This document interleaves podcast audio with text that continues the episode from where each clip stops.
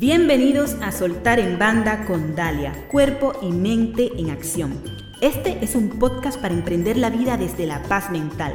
Hablamos sobre transformación y excelencia, sobre hábitos y principios para alcanzar la grandeza personal y empresarial, viviendo desde dentro hacia afuera las cinco plenitudes, física, mental, emocional, intuitiva y espiritual.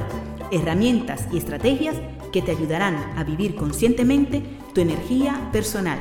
Acompáñame y disfruta.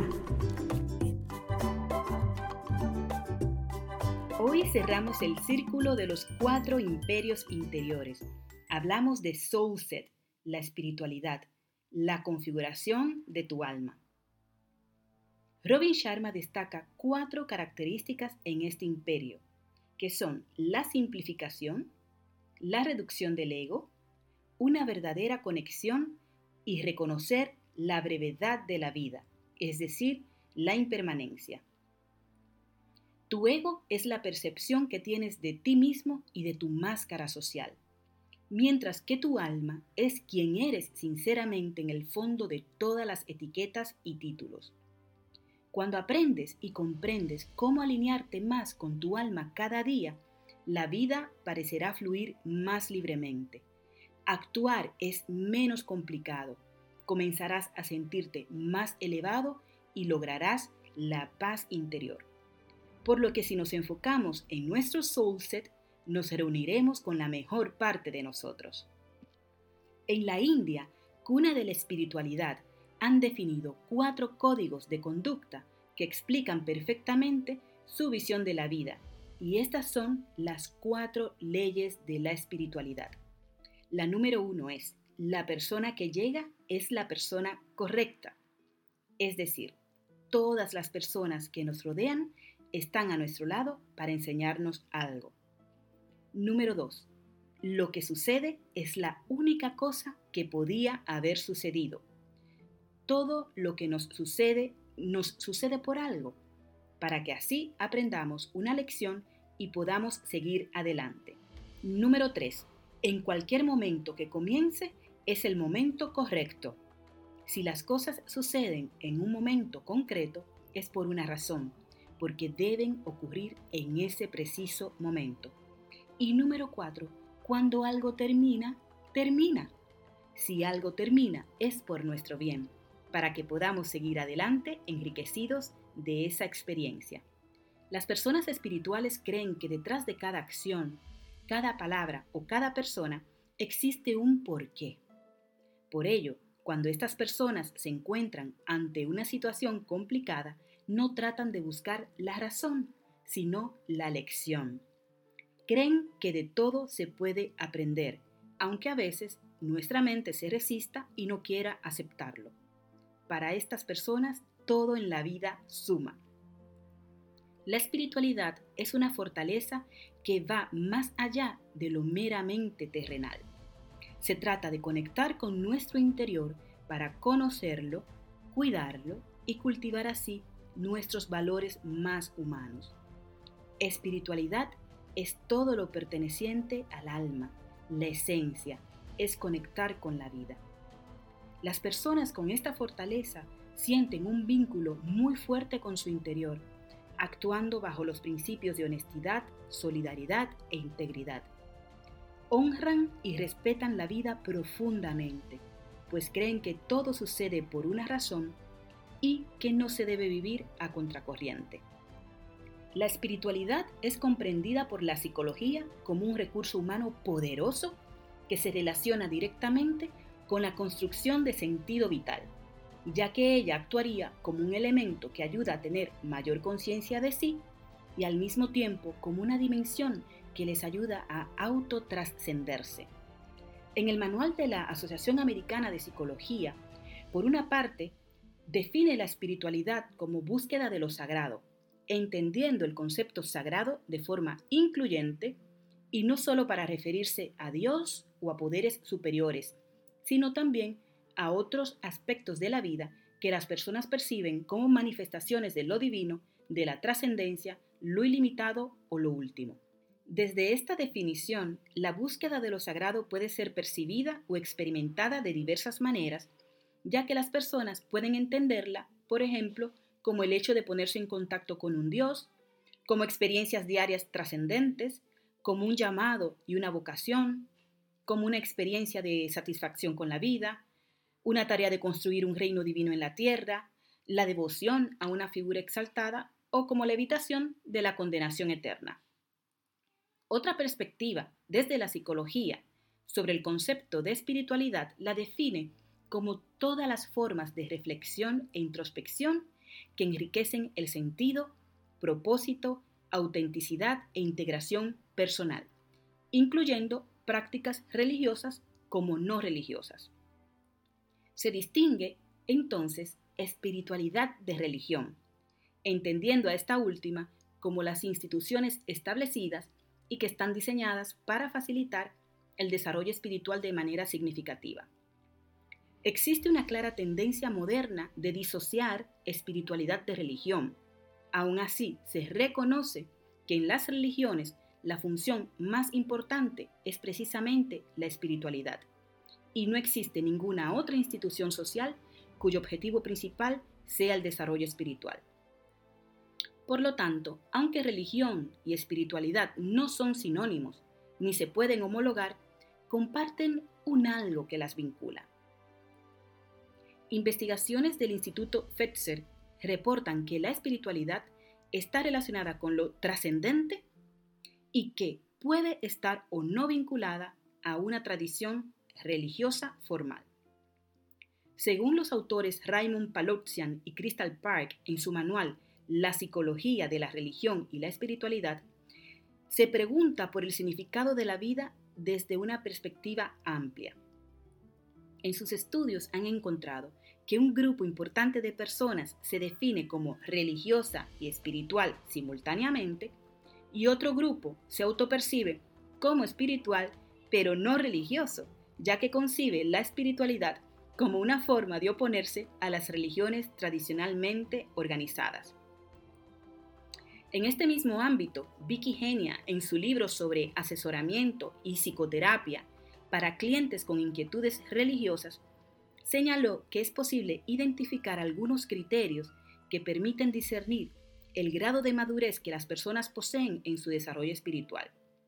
Según este especialista en asesoramiento y psicoterapia, una persona es espiritualmente madura cuando posee una relación trascendente con algo que considera más grande que ella, sintiéndose movida a ponerse a su servicio. Es decir, se libera del ego y de la tendencia a ubicarse como centro absoluto, trascendiéndose a sí mismo y donándose generosamente a algo o a alguien que percibe como valioso. La especialista destaca además que una persona madura espiritualmente es capaz de comprometerse en proyectos frente a los cuales no posee absoluta certeza de los resultados. Es decir, es alguien que es capaz de arriesgar tolerando la incertidumbre, ya que posee conciencia de que nuestra existencia es efímera y por esta misma razón no absolutiza nada ni idolatra a ningún ser humano. Además, es una persona que aprecia la diversidad espiritual y religiosa, no viendo en las espiritualidades o en las religiones diferentes de la propia un problema o una amenaza. Por lo mismo, busca en las espiritualidades y o en las religiones aquello que las une y no lo que las separa. Es una persona que cree que tanto razón como emoción resultan fundamentales en el desarrollo de la vida humana. Por lo mismo, procura mantener un sano equilibrio entre ambos. Es una persona que se preocupa por los otros, actúa solidariamente, ya que entiende que todos forman parte de un gran ser. Es una persona tolerante y goza con las pequeñas cosas de la existencia, una persona que disfruta de la naturaleza y que es consciente de la realidad del mal y el sufrimiento y experimenta una compasión que le mueve a una solidaridad activa con quienes los padecen. Desde la psicología positiva, la espiritualidad se comprende como una fortaleza humana que se relaciona con un desarrollo psicológico pleno y maduro. Martin Seligman y Christopher Peterson son dos prestigiosos psicólogos pioneros en la puesta en marcha de la psicología positiva, y ellos establecieron una clasificación que busca centrarse en las fortalezas psicológicas que nos ayudan a tener una mejor salud mental. Lograron clasificar 24 fortalezas psicológicas universales agrupadas en seis categorías o virtudes y construyeron un cuestionario psicológico que se puede realizar vía online desde la web de la Universidad de Pensilvania. Este cuestionario, traducido al castellano, es el cuestionario VIA de fortalezas personales, VIA, V-I-A, que es el acrónimo de Values in Action, valores en acción. Y es un cuestionario que mide cada una de estas 24 fortalezas y virtudes. En recursos adicionales te dejaré el enlace para que accedas a este cuestionario. En este sentido, Peterson y Seligman consideran la espiritualidad como la más humana de las fortalezas y la definen como la capacidad de tener creencias coherentes en relación con el propósito más alto en relación al significado del universo y al lugar que ocupamos en él. Y aquí una palabra clave es trascendencia. Según Peterson y Seligman, la trascendencia es una categoría o virtud en la que la espiritualidad es una fortaleza que la compone. La trascendencia ocurre cuando nos movemos más allá de nuestra experiencia humana. Somos capaces de relacionarnos con los demás y el entorno desde la benevolencia, bondad, altruismo y la superación del egocentrismo. Las cinco fortalezas que acompañan a esta virtud nos ayudan a conectar con lo que nos rodea y proveernos de un sentido más profundo de significado y propósito en la vida. Busca papel y boli porque a continuación, tras cada fortaleza, voy a indicarte un pensamiento expresado en positivo que nos refiere el Vía Institute yo los denomino mis mantras para empezar cada día con una aspiración y dedicación genuina. Comenzamos con las fortalezas de la virtud trascendencia. Número 1. Apreciación de la belleza y la excelencia, la capacidad de asombro. Esto es cuando somos capaces de maravillarnos y esta experiencia nos deja una mezcla de relajación, sobrecogimiento y ganas de reaccionar de manera positiva.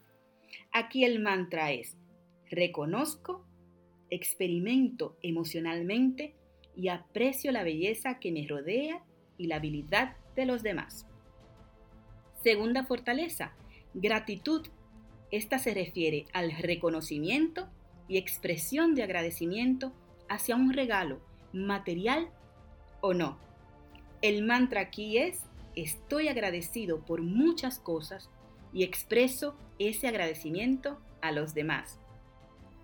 Tercera fortaleza, esperanza, optimismo, que significa abordar la vida de frente, centrándonos en las soluciones y posibilidades y sabiendo aceptar y reconocer, si llega el caso, que no hay soluciones y es conveniente un cambio de perspectiva. El mantra, soy realista, y también lleno de optimismo inteligente sobre el futuro, creo en mis acciones y confío en que las cosas saldrán bien. Cuarta fortaleza, sentido del humor, la capacidad para relativizar y destrozar las rígidas reglas de nuestra vida, trascenderla y aumentar nuestra perspectiva. El sentido del humor aumenta nuestras emociones positivas. El mantra es, me enfrento a la vida de manera divertida, hago reír a los demás y encuentro el humor en momentos difíciles y estresantes. La quinta fortaleza, que es la espiritualidad, la fe, el sentido religioso, es la fortaleza más sublime. Consiste en tener esas creencias coherentes sobre un significado y una finalidad en la vida que supera nuestra existencia. El mantra, me siento espiritual, y creo en un sentido de propósito o significado en mi vida, y veo mi lugar en el gran esquema del universo y encuentro significado en la vida cotidiana. Aparte de poner en práctica estos mantras, también busca complementar con actividades que te ayuden a encontrar el flow desde la espiritualidad, como por ejemplo busca y cultiva momentos espirituales para simplemente ser tú mismo, en un entorno especial. Conecta con la naturaleza, realiza meditación o mindfulness. Realiza prácticas espirituales de manera regular como una forma de acercarte a la vida. Empieza a ser genuinamente caritativo sin búsqueda de recompensa. Practica yoga, tai chi, kung. Muestra compasión con las personas menos afortunadas y sé también autocompasivo. Y cuando te encuentres en una situación difícil, trata de buscar el significado más profundo y el propósito de esa experiencia.